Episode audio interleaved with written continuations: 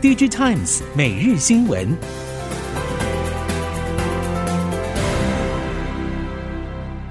听众朋友您好，欢迎收听 DigiTimes 每日新闻，我是袁长杰，现在为您提供今天科技产业的新闻重点。首先带您看到的是，美国总统拜登亚洲行造访南韩三天两夜，一下机就直奔三星电子平泽半导体园区。拜登与南韩总统尹锡悦在三星副会长李在镕的带领之下，参观三星平泽一厂及三厂，其中一厂已经投入营运，三厂则预计在今年下半年完工。南韩与美国最高领导人史无前例一同造访半导体厂，显示半导体已经成为两国经济与国家安全的重中之重。南韩与美国将会透过战略结盟方式，强化彼此的竞争力。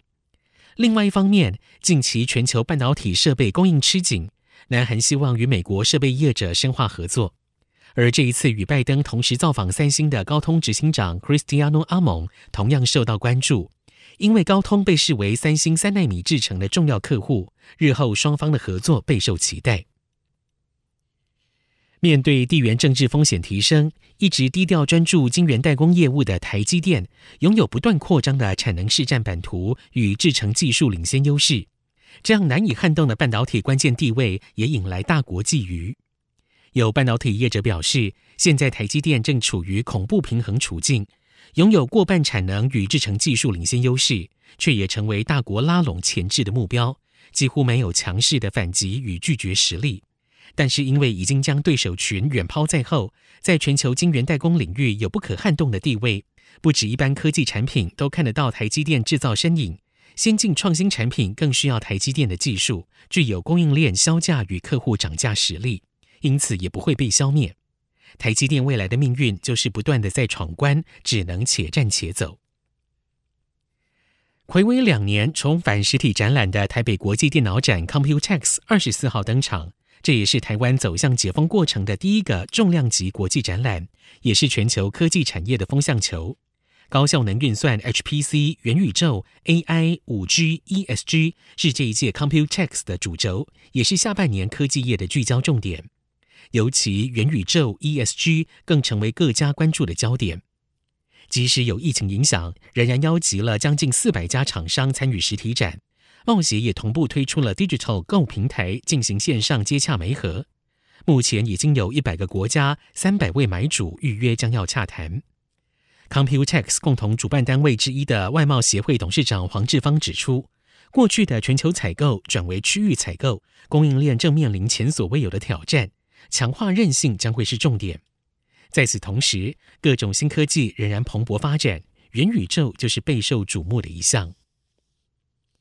在 Computex 期间，联发科推出了多款新品。手机方面备受瞩目的首款毫米波 AP 天玑一零五零终于亮相。如联发科先前对外所述，天玑一零五零将会在第三季正式进入市场，目前已经确定北美市场客户会导入。此外，也同步推出不同规格手机 AP，包括五 G 的天玑九三零和四 G 的 Helio G 九九。在手机市场杂音频传的情况之下，仍然积极扩大打击范围，满足客户多元化的手机设计需求。原先外界认为，联发科首款毫米波产品将会以旗舰或者高阶产品规格推出，并且采用天玑九千或八千的设计架构。但是最后，联发科还是选择安全牌，以六纳米制程成熟架构作为打进毫米波市场的第一棒。考量到终端市场相对不明朗，以及联发科本身在北美市场的定位，所以先从中高阶机种切入，以求稳妥。另外，友达旗下子公司友达数位也在 Computex 首次展出台湾首创的 Class 一百无尘室清洁机器人，借此应应全球缺工浪潮。友达数位以自动化和智慧化作为研发主轴，投入协作机器人的开发与运用。推出 Class 一百无尘室清洁机器人，具专利粘尘清洁技术，搭配智慧清洁路径规划，可以实现不发尘、不扰流的无尘室场域清洁任务。有达数位指出，人机协作不只可以减轻人力负担，同时也将会成为推动智慧制造发展的重要动能。在全球未来车产业，不只有半导体厂聚首，台湾 ICT 产业也是最能体会个中滋味的族群之一。如同 Computex 全球研讨会中提到，台湾正从五 G、AIoT 开始着手布建智慧交通领域。今年 Computex 全球研讨会与会者包括 ARM、微软、广达、台达电、友达等，其中各厂针对疫情加速促使 ICT 产业迈向数位转型，并且揭开智慧化交通发展蓝图，讨论热烈。全球科技业者也注意到台湾在半导体、ICT 等领域的完整供应链生态系及阵容坚强的软硬体人才，因此纷纷登台。对 ICT 产业来说，汽车电子宛若是一场盛宴。软体定义硬体不只适用于未来车领域，而是与人类未来生活息息相关。至于在自驾车领域，则是缔造了新纪录。米兰理工大学 Polymove 团队将一辆自驾跑车调教到时速达到一百九十二英里，不止创了纪录，也在拉斯维加斯举行的应城自驾车挑战赛夺冠。Polymove 团队的自驾车技术只仰赖演算法与分析大量资料。完全无需任何专业驾驶员就可以运作自如，因为挑战赛的参赛车辆都使用相同硬体，为自驾赛车 Dallara AV 二十一，所以 Polymove 团队自行研发的调教软体是让赛车马力效能发挥到极致的关键。Polymove 团队表示，将公开他们的资料，提供产业界参考。除了自驾车有赛事之外，电动滑板车也有自己的比赛，称为 e-Scooter 锦标赛。这个比赛致力于推行轻型代步工具，强调电动滑板车是安全方便的城市交通工具。电动滑板车刚问世的时候，引发民众反弹，觉得不够安全，所以 e-scooter 才会想要举办电动滑板车的赛事。往后还会拓展到更多国家，包括瑞士、意大利、法国、西班牙和美国。另外，亚洲和非洲也会陆续跟进。e-scooter 赛事共同创办人 Khalil Bister 表示。电动滑板车比起汽车，不止更轻便，维修成本也更低，加上了好收纳、充电方便，随即吸引民众的目光。E-scooter 的使命是协助政府和城市培养安全、守规矩的电动滑板车骑士。随着全球政经与产业大环境的改变，在非中国大陆地区成立生产基地，已经成为供应链业者的共同目标。临近中国的东南亚，自然成为业者首选。特别是泰国，更已经获得了不少业者的青睐。